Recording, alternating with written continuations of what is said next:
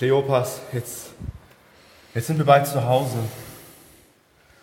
Aber ich weiß gar nicht, wie es dir geht. Jetzt, wer war, wer, war, wer war jetzt dieser Jesus? Ich frage mich, ob das überhaupt nötig war. Auf der einen Seite hat er so komische Dinge gesagt wie, er wird uns befreien von den Römern, er wird ein neues Reich aufbauen. Und jetzt ist er auf einmal tot, gekreuzigt. Er, er hat doch immer gesagt, er ist Gottes Sohn. Hätte er sich nicht dann selbst helfen können? Warum das alles? Ich verstehe das nicht. Es macht für mich einfach im Augenblick gar, gerade gar keinen Sinn. Was machen wir jetzt? Wir haben irgendwie nichts mehr zu tun. Wir haben kein Ziel mehr. Wem sollen wir nachfolgen? Ich weiß es nicht.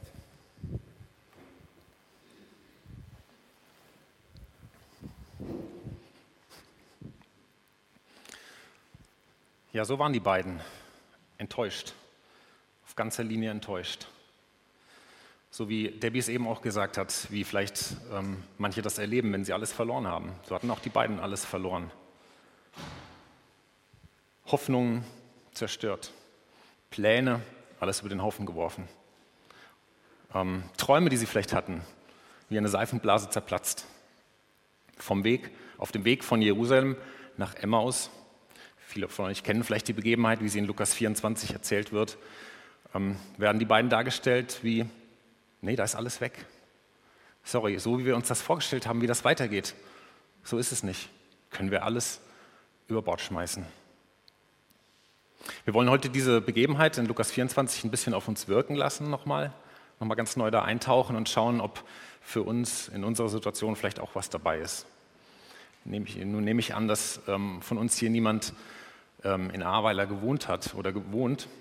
Aber trotzdem gibt es ja ähnliche Situationen vielleicht. Vielleicht kennst du das auch aus deinem Leben. Etwas, was du dir vorgestellt hast, im beruflichen vielleicht. Ähm, etwas, was immer eine Perspektive war, was plötzlich, manchmal von einem Tag auf den anderen, nicht mehr geht und sich zerschlägt. Oder vielleicht auch im Persönlichen, in Beziehungen. Etwas, was wir, auf was wir gebaut haben, wo wir gesagt haben, das, das war immer das Fundament, davon gehen wir aus, dass das die nächsten Jahre so wird, ähm, ist vielleicht nicht mehr verlässlich. Und es zerschlägt sich. Und du fragst dich, wie mache ich jetzt weiter? Oder selbst in Bezug aufs Reich Gottes, das ist ja manchmal so, dass aller, ähm, das, wo man sich am meisten fragt, wie, wie, wie gehe ich jetzt damit um? Eine Sache, wo du vielleicht den Eindruck hattest, äh, das kam von Gott, ein Auftrag, den ich hatte, eine Sache, eine, ein Dienst, den ich doch so angenommen habe, dass der Herr mir das gezeigt hat. Ähm, und plötzlich stehe ich da vor dem Nichts und bin persönlich enttäuscht davon. Wo wir uns dann fragen, kam es denn jetzt von Gott? War das denn ein Auftrag? War ich die ganze Zeit auf dem Holzweg? So war das doch bei den beiden auch. Da hat sich das Persönliche auch mit dem Dienst verbunden.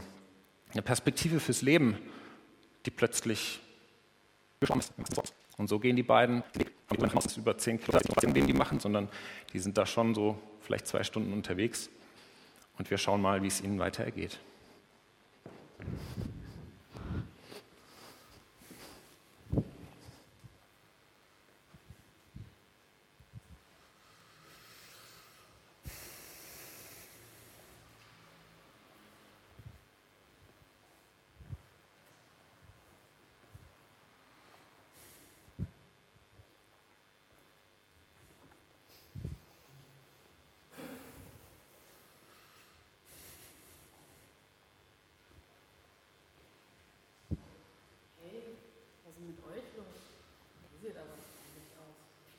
ergeht. du es nicht mitbekommen? Es wurde in ganz Jerusalem erzählt. Was, was ist denn passiert? Jesus ist gestorben. Er wurde von den Obersten des Judenrates verklagt, angeklagt und von Pontius Pilatus verurteilt zum Tod am Kreuz. Okay. Du hast von all dem nichts mitgekriegt? Aber warum seid ihr jetzt so traurig? Jesus hat gesagt, dass er uns ein Leben in Fülle schenken möchte. Und jetzt, was ist davon geblieben? Nichts. Nichts. Er ist tot. Aber es musste doch so passieren.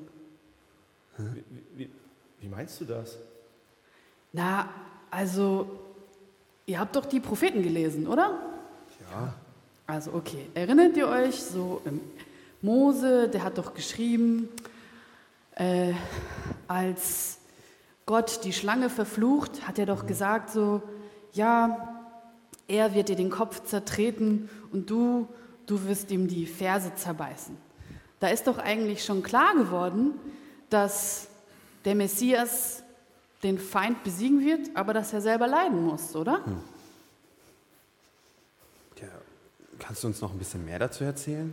Ja, zum Beispiel Jesaja schreibt davon, dass der Messias auf die Erde kommt und dann wird der so ähm, gefoltert, dass man ihn gar nicht mehr als Mensch erkennt. Und dass er geschlagen und geschlagen und geschlagen wird, aber dass das die Rettung für die Menschen ist. Und dann steht da auch, dass er sterben wird. Okay, ich glaube, darüber müssen wir nochmal nachdenken. Okay. Achso, nee. Ähm, ja, habt ihr noch irgendwelche Fragen? Was, was bedeutet das für uns jetzt? Ich meine, wir haben kein Ziel. Ich meine, ja, du erzählst uns etwas von der Schlange und aber was bedeutet das jetzt genau für unser Leben? Ja, also in den Propheten steht ja auch noch mehr.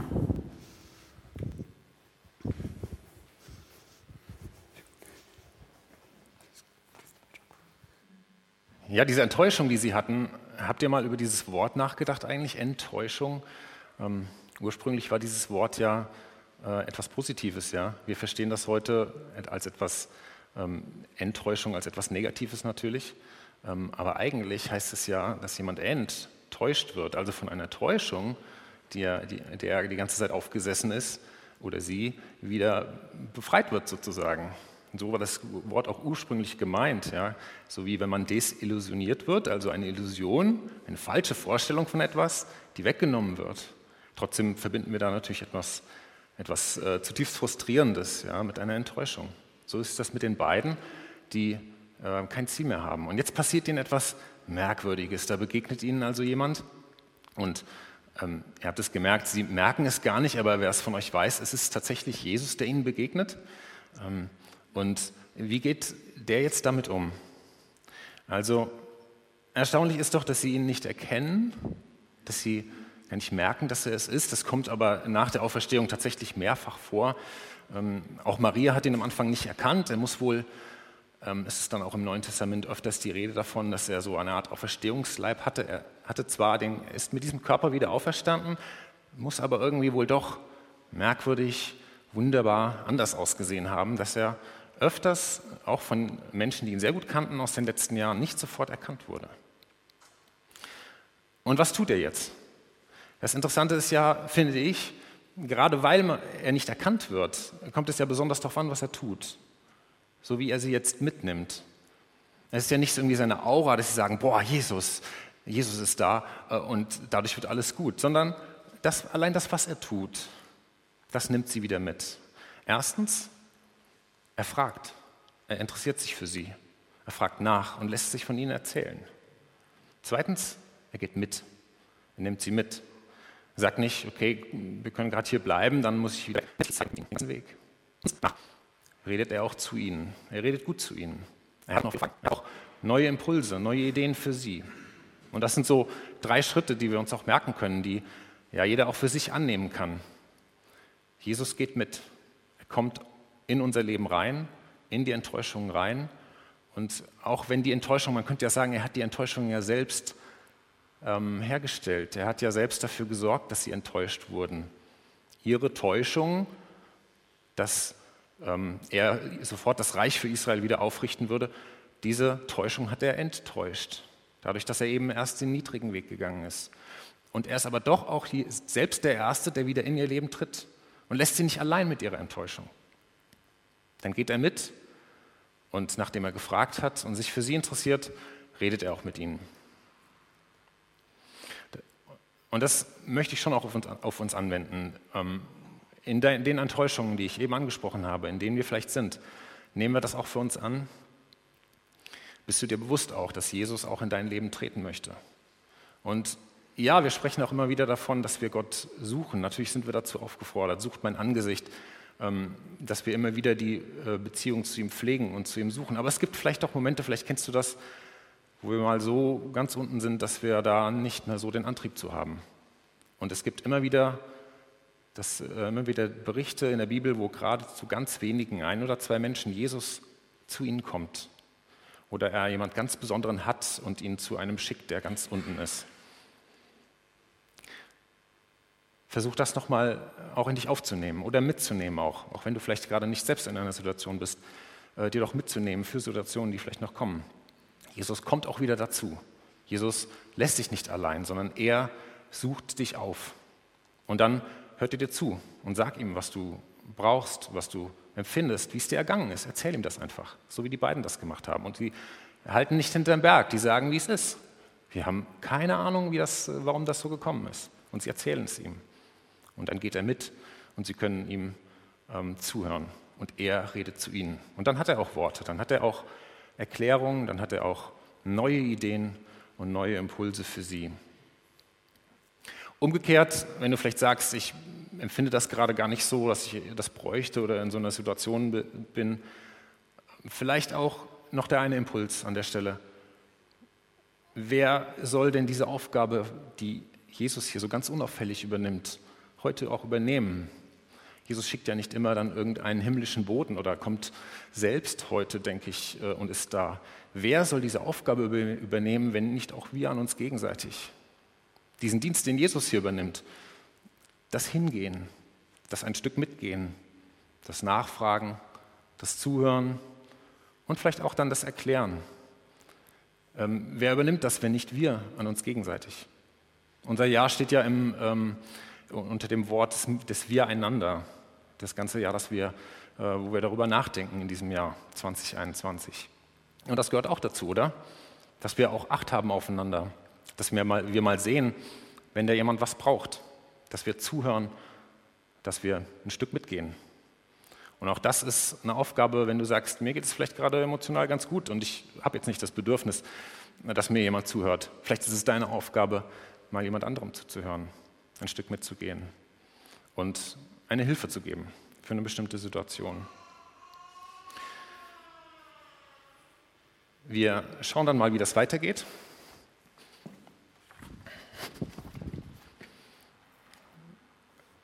Die beiden sind jetzt also schon ganz nah bei seinem Zuhause.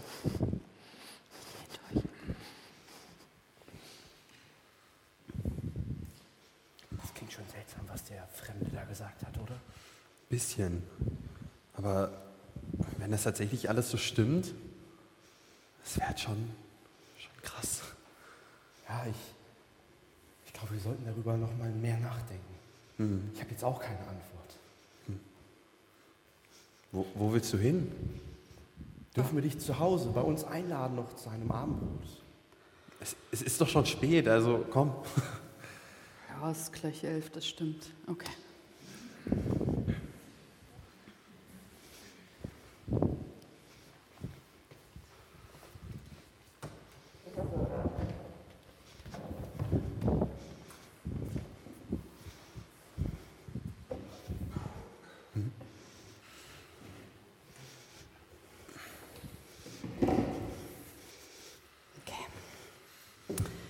Ja, danke, Vater, für dieses Brot.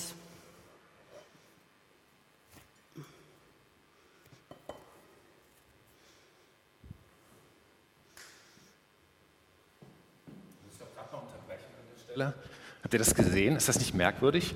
Wer ist denn hier der Gastgeber eigentlich? Wer hat sich hier gesetzt, die Plätze zugewiesen?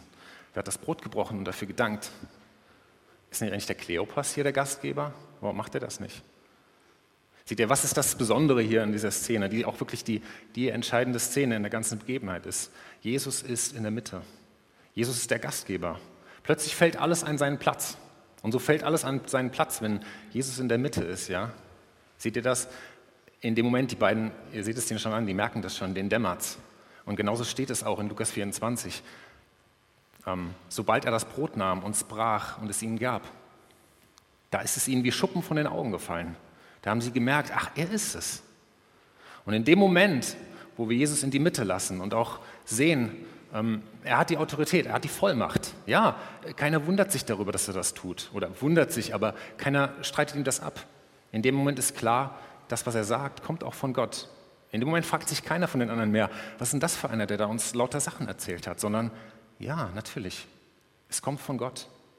So kannst du auch sehen, prüf auch die Sachen. Ähm, wenn du dich fragst, diesen Rat, den mir dieser oder jeder Mensch oder mein Bruder oder meine Schwester gegeben hat, kommt der jetzt von Gott? Soll ich das so annehmen? Prüf es darauf hin. Heilt es. Tut es gut. Setzt es Jesus in die Mitte. Stellt es ihm den ersten Platz zu. Dann kommt es von Gott. Dann ist es gut. Dann nimm es an. So tun das die beiden auch. Hat es Vollmacht, ist Jesus der Gekreuzigte in der Mitte. Heilt es, richtet es auf, gibt es ihm den ersten Platz. Dann ist es von ihm.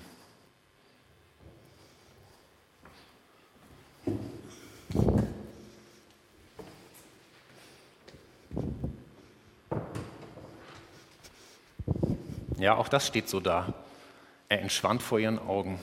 In dem Moment, wo Gott ihnen auch die Augen öffnet und ihnen zeigt, er ist es, in dem Moment ist er weg. Weiß nicht, ob er noch andere Dinge zu tun hatte. Er muss auch sehr schnell später wieder in Jerusalem gewesen sein. Wenn ihr die, die Begebenheit mal weiterlest in Lukas 24, ähm, dann war er schon ganz schnell wieder woanders und ist anderen noch erschienen. Aber jetzt schauen wir uns noch an, wie die beiden reagieren. Hast du es gemerkt? Das war Jesus. Das macht auf einmal Sinn. Hast du, hast du gemerkt, wie es uns im Herz brannte, als er uns all das erklärt hatte, dass er der Messias ist? Unfassbar, das müssen wir den anderen erzählen. Lass uns aufbrechen. Ja, los nach Jerusalem.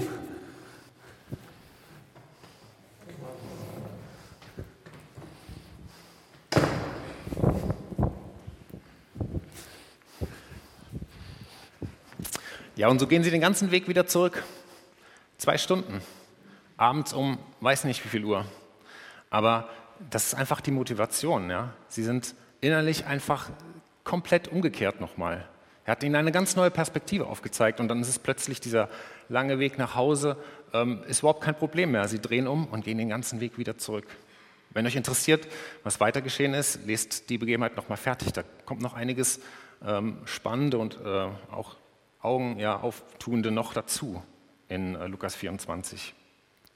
Ich weiß nicht, ob ihr schon mal, ähm, wenn ihr schon mal gerne Fußballspiel seht, so wie ich, dann ähm, ist euch ja vielleicht auch mal schon mal aufgefallen, es gibt ja das schon mal diesen Effekt, dass eine Mannschaft in der ersten Halbzeit irgendwie ähm, die andere total an die Wand spielt, ja, in die eigene Hälfte und total überlegen ist und man sich fragt, kann ich eigentlich auch ausmachen, führt vielleicht 1-0, 2-0 ähm, und dann gibt es eine Halbzeitpause und dann kommen die aus der Kabine und plötzlich hat sich das komplett umgekehrt. Ich weiß nicht, ob euch das schon mal aufgefallen ist. Plötzlich ist die andere Mannschaft total äh, in der Offensive, drängt und man kann dann als Defensivmannschaft froh sein, dass man in der ersten Halbzeit vielleicht ein oder zwei Tore geschossen hat und die noch über die Zeit rettet. Es hat sich nichts verändert. Vielleicht noch nicht mal jemand ausgewechselt. Vielleicht eine einfache Ansprache vom Trainer, ähm, ein kleiner taktischer Wechsel. Die gleichen Menschen sind auf dem Platz und trotzdem kippt das. Manches findet einfach auch im Kopf statt. Ähm, hoffnungslos hingegangen, ähm, diesen Weg, keine Ahnung, was weiterkommt. Und durch ein Gespräch, durch eine Begegnung mit dem Gekreuzigten, mit dem Auferstandenen, einen kompletten Perspektivwechsel erlebt ähm, und dann auch ja, neue Hoffnung geschöpft, neuen Mut, den Weg wieder anzupacken, ähm, in eine andere Richtung zu gehen und ganz neu auch Dinge mit ihm zu erleben. Das wünsche ich euch. Einfach diese Perspektivwechsel von Emmaus wieder zurück nach Jerusalem zu machen. Ich möchte es nochmal kurz zusammenfassen. Ähm, erstens, denk daran, Jesus ist da, er begegnet dir, auch wenn er vielleicht manche Enttäuschung selbst zugelassen hat, herbeigeführt hat, vielleicht sogar, dass du manche Illusion beraubt wurdest, die du hattest. Jesus begegnet dir und er lässt dich in der Enttäuschung nicht allein. Er möchte dir begegnen, möchte dir zusprechen, möchte dich auch wieder neu aufbauen. Er hört dir zu, du kannst ihm erzählen. Du kannst aber auch dann ihm zuhören, was er dir zu sagen hat.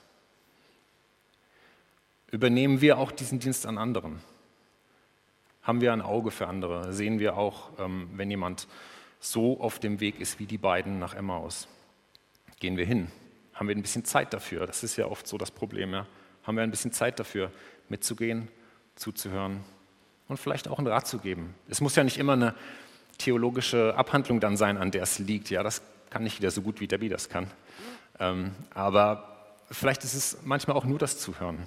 Manchmal ist es vielleicht auch nur das Fragen stellen und nachfragen. Aber haben wir ein Auge dafür, im Wir auch gemeinsam. Und drittens, lassen wir uns auch neue Perspektiven aufzeigen. Lassen wir uns auch ermuntern, ermuntern. Lassen wir uns auch neue Visionen geben, auch gemeinsam. Das kann man ja auch noch feststellen, die beiden erleben diesen Prozess ja komplett zu zweit. Es ist ja nicht so ganz persönlich. Es ist ja nicht so eins zu eins, wie Jesus mit einem spricht, sondern die sind ja zu zweit. Die erleben also auch gemeinsam das Ganze. Ähm, zwei sind besser dran als einer, heißt es einmal. Und die dreifache Schnur, wenn Jesus dazu kommt, die zerreißt dann nicht so bald. Also auch vielleicht als Gemeinschaft, als Gemeinde gilt das vielleicht auch für uns. Lassen wir uns auch als Gemeinde neu anstoßen. Lassen wir uns neue Perspektiven, neue Visionen geben. Lassen wir uns begeistern für eine neue Sache. Auch wenn sie vielleicht nicht das war, ähm, was wir vor ein, zwei, drei Jahren noch gedacht haben, was sie sein könnte und sein müsste. Auch das kann eine Lehre aus dieser Begebenheit sein. Auferstehungspower, echte Auferstehungskraft, die möchte Jesus geben ähm, und direkt in unser Leben reinbringen. Ich möchte noch mit uns beten. Herr Jesus Christus, wir danken dir dafür, dass du da bist, dass du eine Realität bist. Auch wenn wir es manchmal nicht sehen oder das abgeschrieben haben, bist du doch da und deine Auferstehungskraft ist in unserer Mitte. Danke dafür, dass du uns nachgehst und uns nicht alleine lässt. Persönlich in unseren Schwierigkeiten, auch gemeinsam in unserem Suchen nach Visionen, nach neuen Wegen, nach Aufgaben, nach dem Platz, wo du uns hinhaben möchtest. Wir bitten dich, dass du mächtig wirkst, dass du da bist, dass du unsere Herzen anzündest immer wieder, dass du uns aufrichtest auf dem Weg hinter dir her und uns zeigst, was unsere Aufgaben sind, was unser Dienst ist. Ähm, und danke dafür, dass du uns dabei nicht allein lässt. Amen.